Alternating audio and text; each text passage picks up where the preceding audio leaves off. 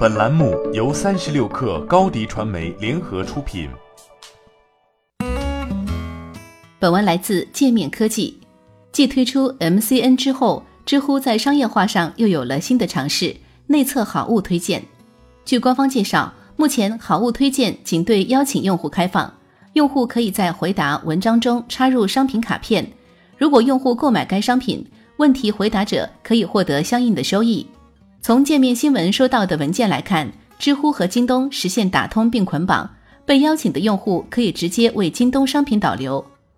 从操作流程来看，被邀请用户需要绑定联盟账号，增添擅长品类，写回答，插入商品卡片，发布回答，用户点击购买，回答者获得返佣收益。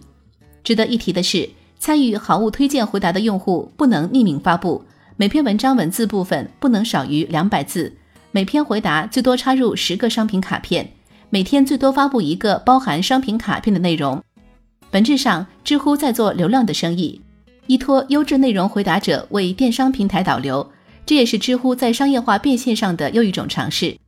今年八月，知乎宣布正式启动 MCN 机构招募。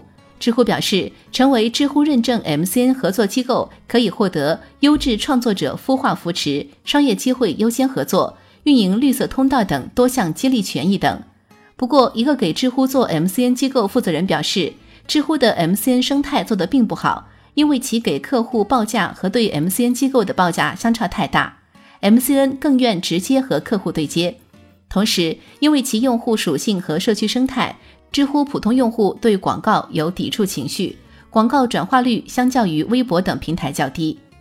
今年九月，知乎官方公布了最新数据。知乎个人注册用户总数超过一亿，日活跃用户量达两千六百万，人均日访问时长一小时，月浏览量一百八十亿。从以上数据来看，知乎正在变得大众化，但如何平衡商业化和社区氛围，对于知乎而言一直都是不小的挑战。不止一位大 V 对界面新闻表示，相较于其他平台，知乎大 V 的收入普遍较低。同时，随着知乎的信息流广告越来越多。知乎这个知识社区的氛围越来越差，噪音越来越多，热榜可以造假，原生关注没人看，推荐的都是一些广告和弱智问题，失去了高精尖的原生传播力以及趣味性的热传播，这到底是什么产品逻辑？知乎大 V 兔斯基在接受界面新闻采访时表示，此前据中国企业家报道，启动商业化以来，知乎百分之九十以上的营收都来自广告。另一收入来源，知识付费服务尚未创造出规模效益。欢迎添加 baby 三十六克 b a b y 三六 k r 加入克星学院，每周一封独家商业内参，终身加入学习社群，聊风口谈创业，和上万课友一起成长进化。